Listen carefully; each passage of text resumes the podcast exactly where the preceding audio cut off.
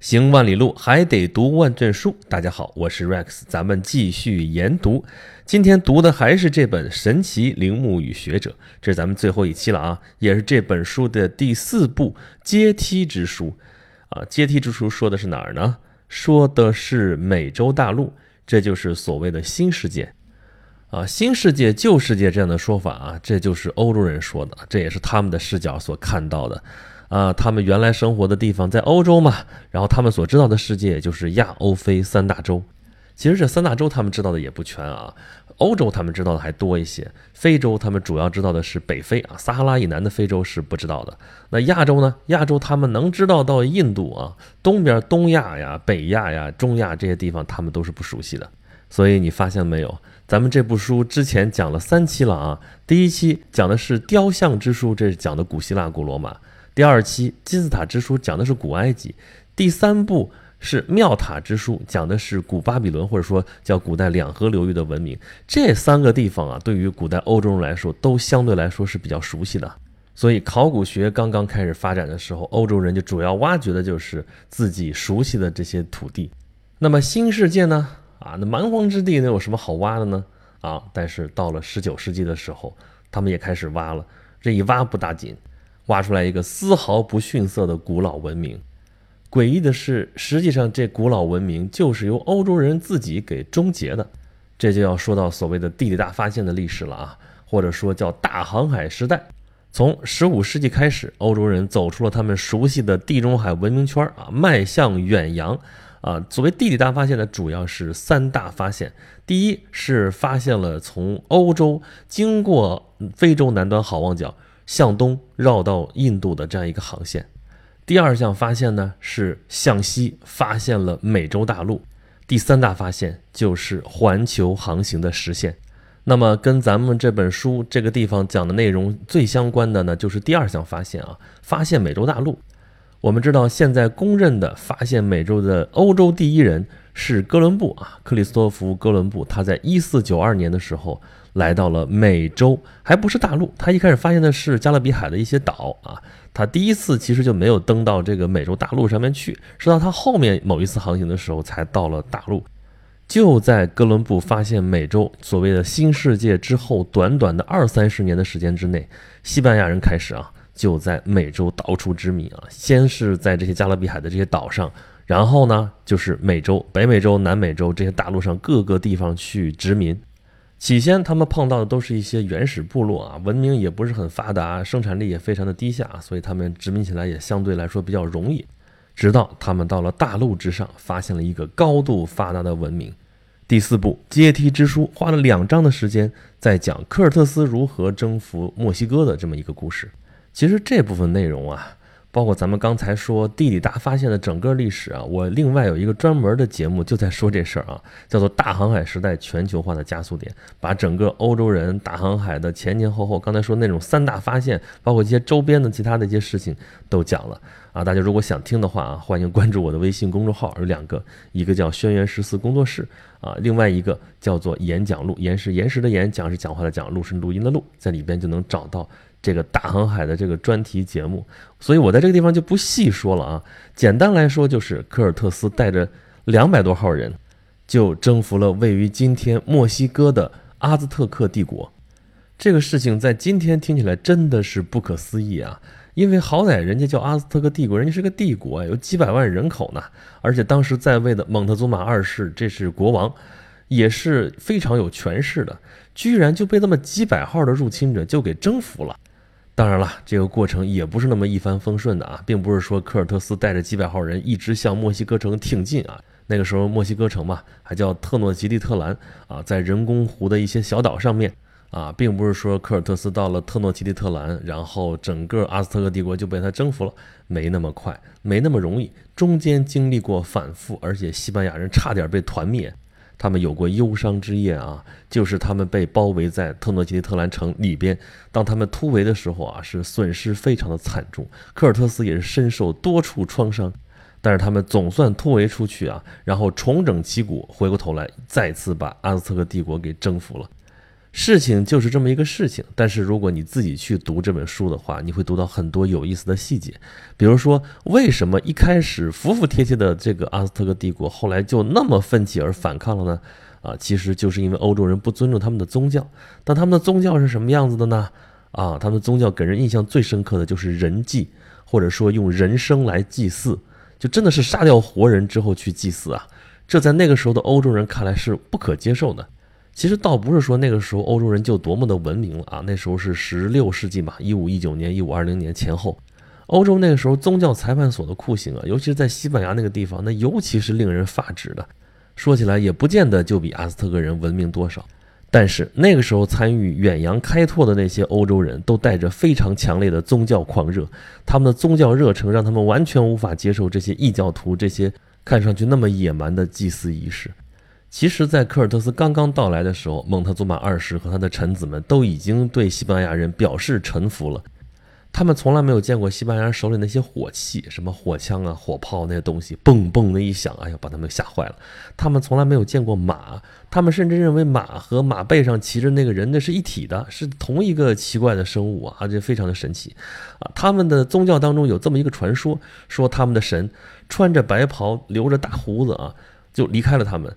啊，离开的时候跟他们说他还要回来的，所以他们当看到这些白人啊带着大胡子就来到了他们的家园的时候，他认为是他们的神回来了，种种原因吧，所以他们面对这帮西方殖民者的时候都直接放弃了抵抗。但是在科尔特斯短暂离开，而他的手下又对阿兹特克的宗教非常非常不敬，甚至背信弃义，杀死了他们很多人的时候。那阿兹特克人的这个愤怒就无法遏制了，所以他们起来反抗，所以他们遭到了西班牙人的镇压，最后的结果是非常悲惨的。欧洲人带来了他们从来没有接触过的天花病毒啊，所以这一病发死了好多人。他们接替蒙特祖马二世那位国王都死了，那新国王呢抵抗不住科尔特斯大军的进攻，最后失败了。残酷的镇压之后，阿兹特克文明就这么陨落了。这个文明的消亡跟世界上其他的文明的消亡很不一样，因为多数文明消亡都是经过了个长长的衰落期，衰落之后然后消失的，而阿兹特克文明几乎是在它文明的巅峰时期遭遇外敌入侵，然后中断的。再然后，西班牙殖民者带来了天主教，把这片土地上跟之前文明相关联的一切东西都抹掉了，啊，把有些文字记载也全部都销毁了。于是，这样一个辉煌的文明就这么被大家遗忘了。直到十九世纪，一个美国人叫做斯蒂芬斯，他又是一个外交官，他来到了中美洲啊。当时有个中美洲联盟，但是联盟正在分崩离析，他的外交使命基本上就完不成了。但是无心插柳，他却在洪都拉斯境内发现了科潘，这是什么地方呢？当时发现的时候，他也不知道啊，就是在这种热带雨林里边，在这个丛林密布的这些藤蔓当中。发现了一些奇奇怪怪的石头，上面雕刻着各种各样的花纹，显示着这里曾经有过高度发达的文明。这是什么文明呢？怎么就被陷在丛林当中去了呢？后续的研究发现，这就是玛雅文明的遗迹。这是一个非常奇异的文明啊！你看，它也有文字啊，那文字都是那些符号奇奇怪怪的那个样子，像一张一张人脸似的。而它记述的内容呢，大量的都是天文历法之类的这些东西。他们的建筑都是按照天文历法严格的建造的，所以根据这些建筑，甚至都可以非常准确的推算出来他们生活过的年代。但这个年代呢，是他们独立成体系的，它不像旧世界当中那些古文明啊，互相可以印证。但是玛雅文明它自成一体，它跟其他的这些文明都没有交流的话，你就不知道它相对的那个年代是什么时候。而最令人匪夷所思的就是这片城市建筑的非常非常好，可是为什么突然之间这里的人都走了呢？这古城就这么被抛弃了。而实际上，这些弃城而走的人并没有走太远，也就走了三四百公里的样子，到了尤卡坦半岛的北部，又重新形成了一个文明的中心啊！这是后玛雅文化的一个中心。这一切都是为什么呢？留存下来的玛雅文字的这个文献实在是太少了，只有那么可怜巴巴的几个抄本。原因就是当初这些传教士们烧的实在是太彻底了，所以这些研究人员转而从图书馆里、从故纸堆中再翻出来几百年前当时欧洲人刚刚征服这片土地时候的一些见闻、一些记录。那时候的记录反而非常的详细。但是有些记录在后世看来显得有些魔幻，那么的不真实。比如在一个手稿当中有这么一个记载，说在齐秦伊察地区，就是玛雅人后来迁徙到的那个地区，有这么一个献祭之井。这个井是干什么的呢？故老相传啊，根据玛雅人的古老传说，有这么一个故事，说是每逢大旱的时候，祭司和百姓就会排着长长的队，穿过宽阔的街道。前往圣井祈求雨神息怒，这雨神可不是那么好打发的，所以在求雨的队列当中，就有据说可以博取雨神宽宥的献祭品，是什么呢？是人，是正值花季的少男少女。等到这个祭祀的仪式结束之后啊，少女就会被投入到井中，那个井啊，井水深不可测，从来没有人能够再浮上水面。这事儿大家听着耳熟不耳熟？啊，咱们打小听过西门豹之夜的故事，对不对？河伯娶媳妇儿，对吧？要少女去献祭啊，扔到这个河水里面去，然后沉到里边去，就说被河伯给带走了。这个只不过把河变成了井。看来古代的蒙昧时代，这些人干的这事儿都差不多啊。但这事儿是不是真的呢？这是不是真的就要看考古学了，看看能不能有什么发现。所以，美国考古学家汤普森就干了这么一件事儿，他要去挖掘圣井。这井里边全是水呀。他甚至为了挖这井之前，他做了一个准备工作，干嘛？去学习潜水。呵，我们现在去学潜水，不管是浮潜还是深潜，都觉得是一个玩儿的事情，很好玩儿，很有意思。但是，一般也都到海里面去潜水，对吧？海里边海水很清澈，然后有鱼游来游去，有珊瑚礁，你会觉得这是一个乐趣。可是，汤普森要去的地方是哪里？是圣井，这是一口井啊。是一口天然的古井，是一个积满了淤泥碎石，还有几百年陈污烂垢的一个黑洞。而且，如果传言属实的话，里边会有少女的骸骨啊，是不是挺可怕的？这里边潜水，这滋味可真不怎么好受。所以说，人家都劝他呀，说你干嘛去？你是不是疯了？你要真想自杀的话，你怎么不能选一个更舒服点的死法呢？但是汤姆森不为所动，在这件事情上，他有点像美洲的施里曼啊，认准了这是他的梦想。他要完成的一件事情，他一定要去做到。所以呢，他还真的筹来了钱，然后开始挖掘这口古井。你说这井有什么好挖的呢？就挖那些骸骨吗？不是啊，因为根据记载，祭祭祀的时候，不光是少女跳进去了，还有一大堆祭品也跟着扔进去了。这祭品可不是吃的喝的啊，都是些啊小物件，一些很精美的首饰啊，一些什么其他的器具啊，什么东西扔进去了。这些东西要挖出来，那价值可就大了。所以那就挖吧，先用挖掘机挖。挖到就是大块东西挖出来，淤泥挖出来好多了，但是再往下挖，小物件也挖不出来多少啊，因为那个挖掘机那抓斗中间是有缝的，有小东西都漏下去了，那下面怎么办？只能靠潜水了啊！所以汤普森那个潜水的这套装置加上这套训练就派上用场了。这段在这本书里边，作者都没有自己写，都是直接引用了汤普森当时的描述。就写他怎么去潜水，在里面碰到了些什么东西。那里边能见度非常非常的低啊，基本上只能靠摸索才能探查到一些什么东西。而在这个过程当中，汤普森有几次差点丧命，而最后他也是身上留下了很严重的后遗症。可是这些在他挖出来的丰硕成果面前，一切都是值得的。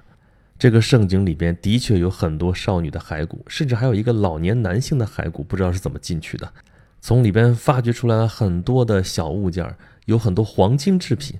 这个考古发现的重磅程度啊，在二十世纪也许只有图坦卡蒙王陵可以与之相比。但是图坦卡蒙的宝藏就跟木乃伊在一块儿啊，就放在他的周围。可是这圣井里的宝藏可是零零碎碎的，在这一口污泥浊水当中。咱们说的这本书的书名叫做《神奇陵墓与学者》。好像考古挖的都是什么神庙啊，都是什么陵墓啊之类的，谁能想到这些考古学家还要跟着又黑又臭的古井打交道呢？这也是考古传奇当中的一部分吧。随着后来一系列的考古发现啊，考古学家们渐渐理清楚了中美洲啊这些神秘文明的一个脉络。被欧洲人直接灭绝的阿斯特克文明是比较晚近才出现的一个文明。而玛雅文明是在阿斯特克文明之前就已经存在的一个古老的文明。当欧洲人来到中美洲的时候，玛雅文明就已经衰落殆尽了。但是它还不是中美洲最古老的文明，在它之前还有过托尔特克文明，还有奥尔梅克文明。阿斯特克文明就是建立在托尔特克文明之上的。那些古老的遗迹离墨西哥城也没有多远。在这些古老的遗迹当中，最著名的就是金字塔。在全世界的古老的文明当中，我们都能见到金字塔的身影。我们前面讲金字塔之书，这不用说吧？埃及人建了巨大的金字塔啊，一般认为那是古老国王的陵墓。第三部讲庙塔之书的时候，所谓庙塔，或者说像巴别塔那样的塔，那其实形制上来看的话，一层一层抬得上去，也可以说叫做金字塔，那就是神庙。那就是跟神沟通的地方，而在中美洲又出现了金字塔。这金字塔是一层一层阶梯上去的，这样的金字塔是古老的祭坛啊。为什么第四部叫阶梯之书？指的也就是这种带阶梯的金字塔。这些古老的文明，他们崇拜羽蛇神，也就是长着羽毛的蛇。他们有非常复杂的天文历法，他们的遗迹隐藏在深山密林当中，他们留下一个又一个谜，等待着我们去发现。好，这本书第四部就算讲完了。其实这本书还有个第五部，叫做《尚未写就之书》，里边只有一章，说的是世界各地后来陆陆续续新的考古发现，啊，但是这章啊，在我看来就有罗列之嫌啊，各个地方又发现了什么东西，有些新的科技手段加进来之后，考古学家是如虎添翼啊，得到了很多之前不可能得到的一些成果。美中不足的就是在这部分，甚至在整个这本书当中，几乎就很少提到在中国的考古发现。这跟作者的背景和立场有关系吧？但是总体来说啊，咱们这本书讲了四期节目啊，基本上是把这本书的主要内容都提到了。我只能用提到了，因为这是一本厚厚的书啊，就正文部分都有四百多页，里面有丰富的细节，足以让我们对那些考古学传奇有非常直观的认识。那么这个考古旅程我们基本上快走完了，厌倦沉思，我们再回过头来想想这个问题：我们为什么要去研究古代的那些事情呢？为什么要有考古学这样一门学科呢？还是用这本书里边最后一句话让他自己来回答吧。因为我们需要了解过去的五千年，才能比较从容的面对未来的一百年。好了。这本神奇陵墓与学者考古学传奇，咱们就聊到这里。迄今为止，我们讲的两本书，一个断头王后，一个神奇陵墓与学者，都是在讲外国的历史、外国的事情，作者也是外国人。那么，咱们下边一本要讲的内容就跟我们中国有关系了，但是作者还是一个外国人。到底是哪一本书呢？咱们先卖一个关子，下期揭晓。这里是研读，我是 Rex。如果您喜欢我的讲述，欢迎关注我的微信公众号，有两个，一个叫做“轩辕十四工作室”，这是一个订阅号；另外还有一个服务号，叫做“演讲录”，言是言时的言，讲是讲话的讲，录是录音的录。我的所有节目在那里都有入口，欢迎大家到这里来跟我留言，跟我互动，给我提出宝贵的意见。好了，这一期节目就是这样，咱们下期再见吧。